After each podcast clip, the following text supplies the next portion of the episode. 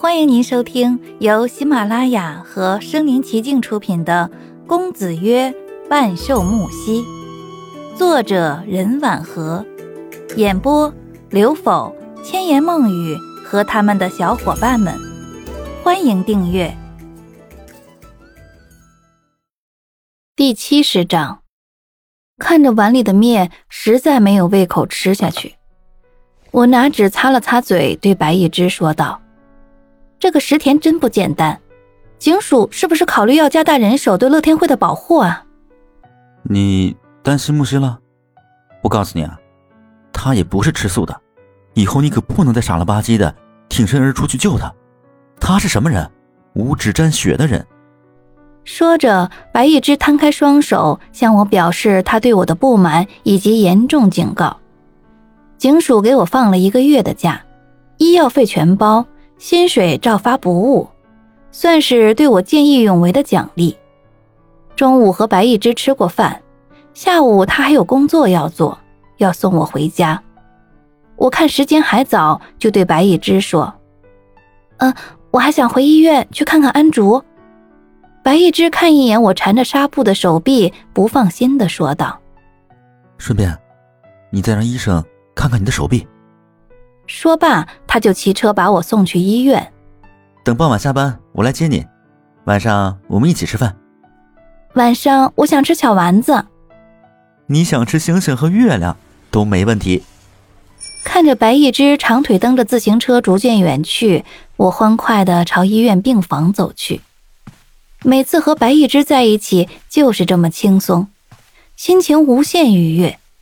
就像蝴蝶在温暖的阳光下翩跹起舞，所有的烦恼和愁思都会融化在世界的美好中。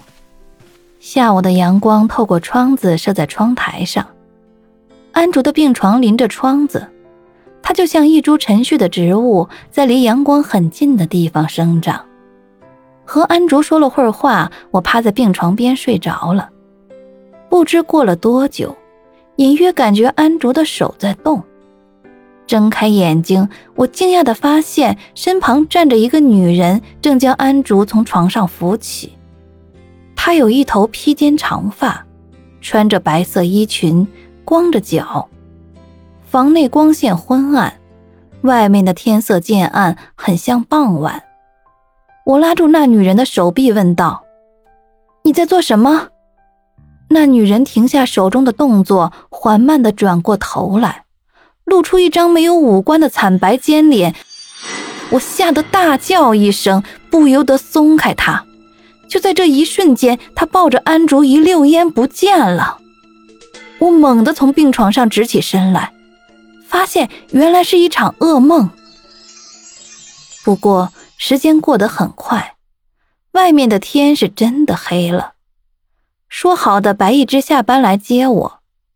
心想着是不是他又有事需要加班，就叹了口气，用袖子抿去额上汗水，转眼朝安竹看去。不看不要紧，一看我差点被吓得七窍生烟。被子里躺着的是个草人，我大叫着跑出病房。当医务人员纷纷赶来，打开了灯，确定安竹不见了。这时天完全黑下了。窗外漆黑一片，白一枝还没有来，医务人员开始往警署打电话。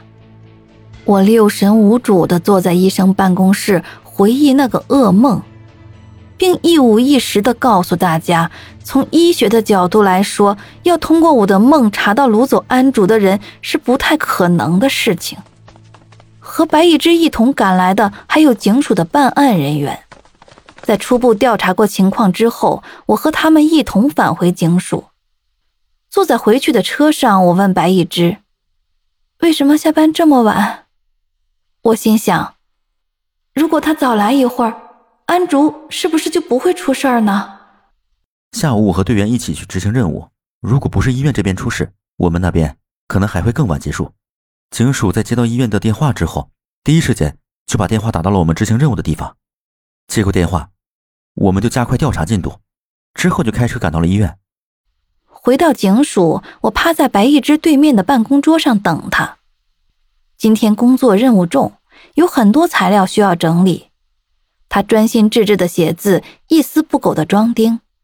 直到他完成工作，他才恍然想起什么似的问我：“哦，你想吃点什么？”安竹现在下落不明，我哪有心情吃东西？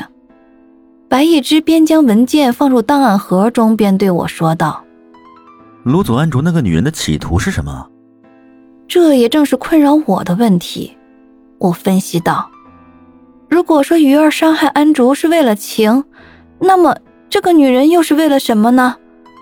白一之抱着双臂，一只手抚摸着下巴，思考了一会儿，对我说道：“如果说你的梦是真的，那个女人仅凭一人之力就将安竹带出医院，他的力气可真是惊人。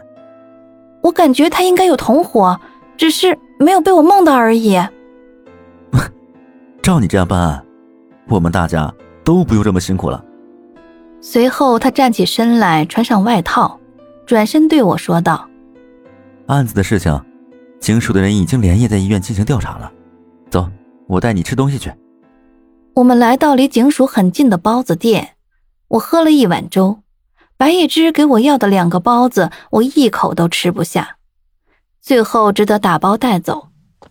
在回去的路上，白一之和我并肩走在凄凉的街道上，他叮嘱道。明天一早就把这俩包子吃了。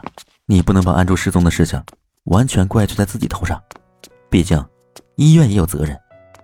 我停下步子，感觉心头压着一块大石头般难受。白一只站在我跟前，双手平放在我肩膀上，手指轻轻抓着。他郑重而又心疼的对我说：“春秋，你没有错，你不能这么折磨自己，知道吗？”